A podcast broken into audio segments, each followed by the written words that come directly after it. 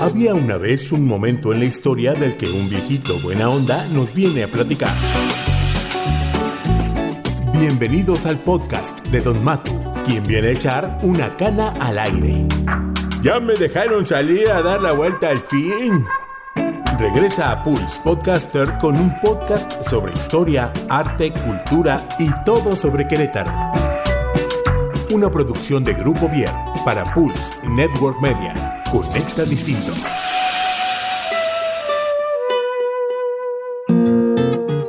Albricias muchachitos, que ya llegó la Navidad. Espero que todos se encuentren muy bien y sobre todo gozando de excelente salud.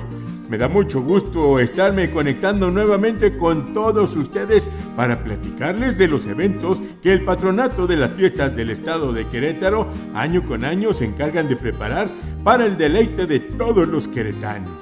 Como les platiqué en el episodio anterior, el jueves 26 de noviembre se presentó el Heraldo de la Navidad 2021, emisario de la Buena Nueva para el pueblo de Querétaro. En sus páginas encontramos escritos interesantísimos de cultura, historia, poesía y sociedad.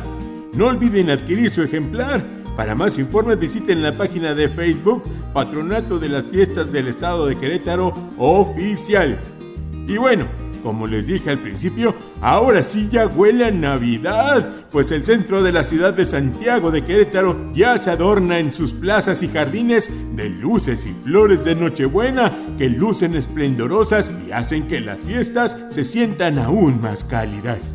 Y para aumentar el añejo ambiente navideño de los queretanos, el próximo lunes 6 de diciembre a las 18.30 horas tendremos el tradicional encendido del árbol de la amistad y el nacimiento monumental, que a pesar de no ser tradiciones centenarias, ya forman parte del corazón de las fiestas de la Navidad de los queretanos.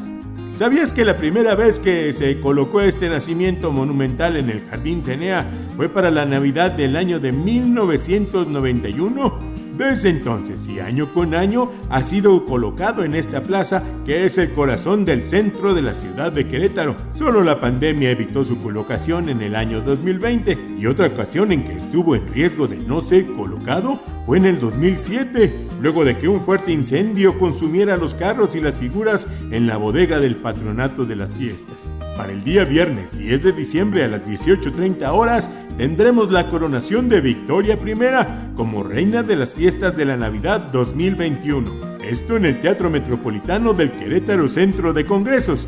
Al igual que la presentación del Heraldo, la entrada al evento será restringida respetando los protocolos de las autoridades de salud. Así es, muchachitos. Estos son los eventos navideños de la próxima semana. Vivamos la tradición con respeto y cariño. Inviten a los nuevos queretanos a conocerla y recuerden respetar los protocolos de higiene emitidos por el personal de salud. Uso correcto del cubrebocas, desinfección con gel antibacterial y lavado de manos, sana distancia y estornudar o toser usando la comisura del codo. Los espero el próximo viernes con más información de los eventos de la Navidad 2021 de nuestro Querétaro lindo y querido.